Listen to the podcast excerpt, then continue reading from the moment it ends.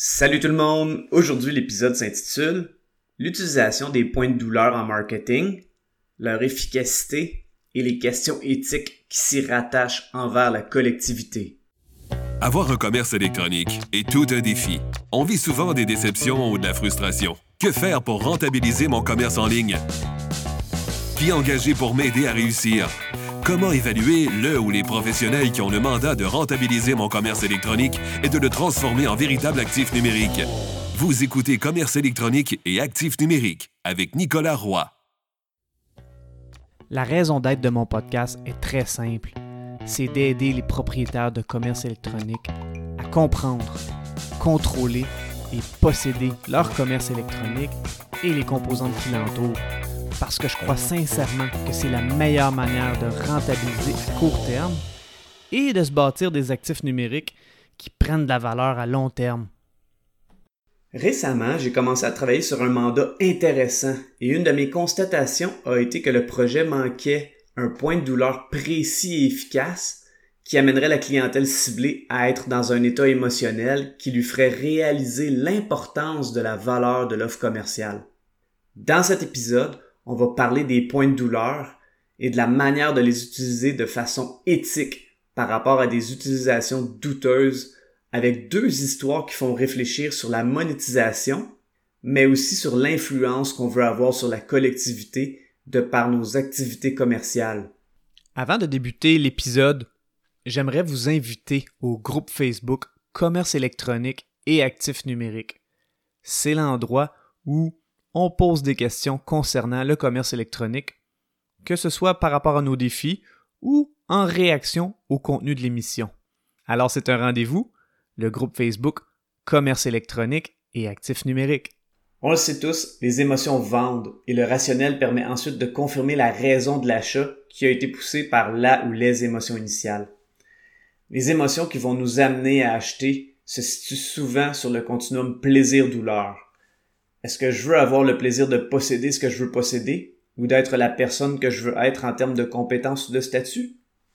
Est-ce que je veux éviter la douleur d'être une personne sous-optimale, d'avoir des résultats en deçà de mes attentes ou de souffrir d'autres choses? C'est un fait. Les études prouvent que les gens passent davantage à l'action pour éviter ou pour régler des problèmes que pour aller vers des objectifs et vers le plaisir d'améliorer leur sort. Autrement dit, c'est dans la nature humaine d'être davantage réactif que proactif dans la majorité des sphères de nos vies. C'est la raison pour laquelle le fameux FOMO, qui est l'acronyme pour Fear of Missing Out, est utilisé de plein de manières différentes en marketing. C'est aussi la raison pour laquelle on a souvent l'impression que le marketing est axé sur la peur ou la culpabilité. En tant qu'entreprise qui est en affaires pour aider les gens avec des produits et des services qui règlent des problèmes et créent de la valeur, la manière de faire son marketing est un choix basé sur des valeurs et aussi sur l'efficacité pour avoir de la rentabilité. On veut que les deux soient alignés. Voici une réflexion qui m'a été partagée récemment et qui fait réfléchir.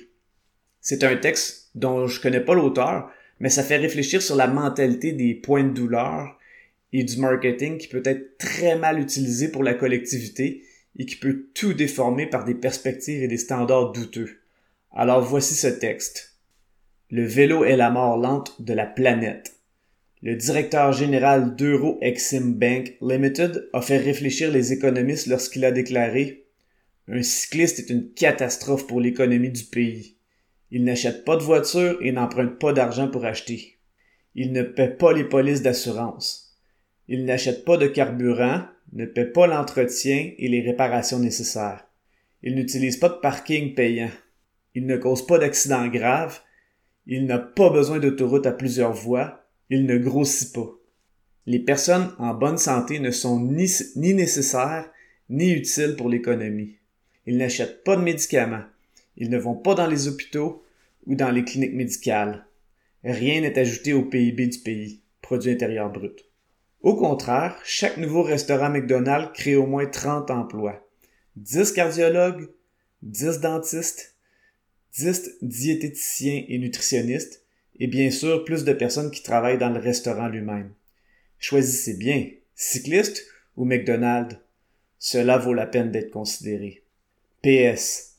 La marche est encore pire. Les piétons n'achètent même pas de vélo. Fin de la citation. Évidemment, c'est bien de régler des problèmes, mais c'est encore mieux de les prévenir. Idéalement, il faut régler de vrais problèmes et générer de la vraie valeur à la collectivité. D'un autre côté, si notre produit ou service sert vraiment à la collectivité et qu'on n'a pas de point de douleur ou de pain point, les risques que les gens soient passifs et remettent à plus tard cet achat sont très élevés. Par exemple, dans le projet avec lequel j'ai commencé à travailler, c'est une formation hyper intéressante qui peut aider énormément de gens à améliorer leur qualité de vie et je crois sincèrement que ce projet a le potentiel d'aider la collectivité et de faire un monde meilleur. Par contre, quand j'entends que les principaux arguments de vente sont la réputation professionnelle des formateurs, qui est excellente, et l'exhaustivité de la formation en nombre d'heures, je me dis qu'il y a deux problèmes. Un, si on veut rejoindre un grand marché, les gens ne connaîtront pas les deux formateurs et leur réputation. Deux, si on se fie au nombre d'heures pour vendre la formation, ça me dit que ce sera long et peut-être même plate. Est-ce que ça me donne le goût de me procurer cette formation? Évidemment, le marketing de cette formation mettait l'accent sur de belles caractéristiques, mais il y avait peu de bénéfices et ils étaient rattachés à aucun point de douleur à régler. Dans ce cas précis, je leur ai suggéré de miser sur un véritable point de douleur ou pain point parce que c'est vraiment ça que cette formation règle. Par contre, quand on aime les gens, c'est contre-intuitif de gratter dans leurs bobos et ce, même si on sait que c'est ce qu'ils vivent. Les points de douleur et la manière de les aborder seront différentes, tout dépendant des cas, mais ça permet de bien rejoindre émotionnellement plusieurs types de personnes, dont celles qui, 1. en ont besoin mais n'en sont pas conscientes, 2. sont conscientes qu'elles ont un besoin mais ne connaissent pas de solution, 3. sont conscientes qu'il existe des solutions mais ne connaissent pas celles que vous proposez, 4. connaissent vos produits et les comparent avec ceux de vos compétiteurs, 5. connaissent toutes les solutions et sont prêtes à acheter. L'utilisation des points de douleur va rejoindre les gens, peu importe où ils sont dans le cycle de vente, qu'ils soient des leads froids ou des leads chauds. Tout dépendant des gens que vous ciblez par rapport à leur stade dans le cycle de vente, les points de douleur pourront évoluer d'un problème inconscient à un problème conscient et ils pourront même adresser les contraintes d'une solution d'un compétiteur. Qu'en est-il du plaisir alors? Évidemment, sur le continuum plaisir-douleur, il est possible d'aller vers le pôle plaisir avec son marketing. Lorsqu'on va vers cette avenue, le défi, c'est de faire vivre une solide expérience sensorielle à la personne et de rattacher cette expérience sensorielle-là à sa compagnie ou à son produit. Un exemple simple est de faire cuire une croustarde aux pommes dans une maison à vendre. On associe une expérience sensorielle positive, soit l'odorat qui est rattaché au souvenir positif, et à la maison qui est en vente. C'est une neuroassociation et on appelle ça un ancrage. Red Bull est maître dans ce type de marketing, où des événements de sport extrême, où tous les sens sont stimulés, sont rattachés à la compagnie. Par exemple, quand on parle du crash ice, qui sont les gens qui descendent des pentes en patin à glace à toute vitesse, on pense tout de suite à Red Bull.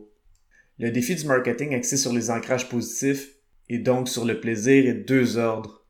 Premièrement, c'est davantage axé sur le brand awareness, ou l'existence de l'image de marque de l'entreprise, et donc, c'est souvent utilisé pour faire connaître une entreprise ou pour stimuler la fidélité à une entreprise. Et donc, les ventes peuvent tarder à se faire dans le cycle de vente. Ce sont donc des entreprises qui peuvent se permettre d'être patientes. Deuxièmement, le marketing expérientiel peut nécessiter des investissements beaucoup plus élevés que de miser sur le fait de pousser sur des points de douleur.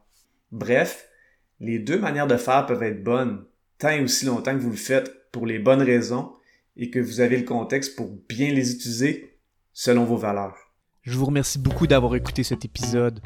Je vous invite à vous joindre au groupe Facebook Commerce électronique et actifs numériques et je vous dis à la prochaine.